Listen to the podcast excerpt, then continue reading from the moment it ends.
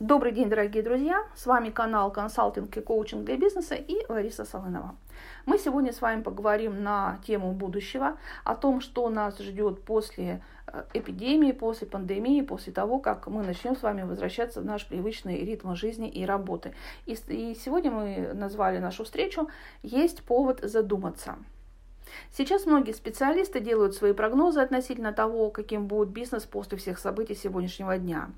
Какими бы они ни были, ясно одно – настало время перемен. А раз настало время перемен, то будем меняться и не ныть. Будем готовы к этим переменам. Что изменится наверняка? Экономика потребления, которая сейчас у нас с вами существует, она сворачивается и уступает место цифровому миру. Это уже факт. И это даже не всемирный заговор, и, а закономерный процесс.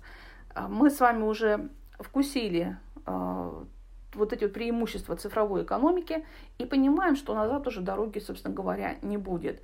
Э, бизнес надо перестраивать, бизнес надо менять, все больше бизнесов уходит в онлайн, уходит в цифру, и происходят закономерные процессы, к которым нужно только привыкать и подстраиваться или перестраиваться вообще. Теперь бизнес будет выбирать на рынке лучших сотрудников, а сотрудники будут выбирать лучших работодателей. Многие говорят, что сейчас будет рынок работодателя. Нет, ребята, не будет, потому что квалифицированные сотрудники к какому попало работодателю не пойдут. В сотрудниках будет цениться способность думать, делать и получать результат. И хоть и будет рост безработицы, но и работодатели не ждут сладкие времена – Освободившийся класс высококвалифицированных сотрудников будет подталкивать работодателей к развитию, чтобы соответствовать уровню этих сотрудников. Поэтому, если у вас слабы управленческие навыки, обязательно надо их подтягивать. Посещайте курсы, тренинги, повышайте свою управленческую квалификацию. Без этого сейчас никак. Те, кто не сумеет перестроить свои подходы к управлению и как бы бизнесы так называемые умрут. Те бизнесы, которые э, ну, существуют, скажем так, держась еле-еле на плаву, работая в минус, не имея четкой структуры, бизнес-структуры, не имея навыков управления, э, живущие еще в 90-е годы, ребята, вас уже можно похоронить. Простите меня за такую откровенность, но у нас, к сожалению, есть еще много таких бизнесов, которые как застряли в 90-е бизнесмены, так вот они там и сидят.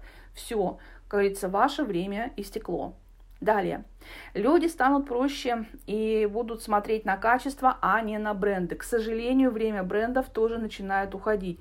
Хотя не всех. А то, что изготавливается вручную, бренды ручной работы, интересные работы, то, что дается человеческими руками, скажем так, и делается эксклюзивно, это ценилось и ценится и будет цениться всегда.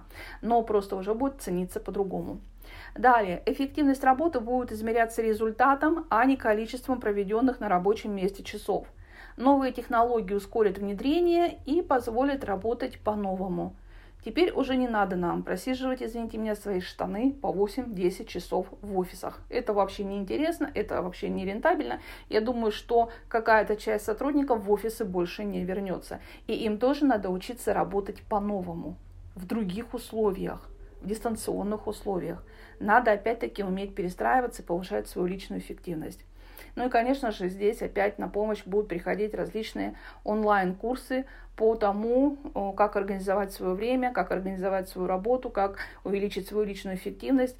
И вот здесь э, очень хорошо, что сейчас у нас очень много специалистов, которые будут высвобождаться, будут заниматься этой частной практикой, и сотрудникам, и работодателям уже легче будет обратиться к этим специалистам, коучам, консультантам и получать у них обратную связь и проходить обучение и учиться чему-то. То есть э, совершенно другое взаимодействие сейчас происходит вот в этом а, поле работы в сфере работы, работник, работодатель и э, консалтинг. Совершенно новые отношения сейчас будут выстраиваться, и я думаю, что эти отношения будут только в плюс. Но примерно вот такие вот перемены нас ждут. Есть большое преимущество в этих переменах, потому что время, которое освободится у нас от рутины, можно направить на саморазвитие, на семью, на здоровье, на путешествие и так далее.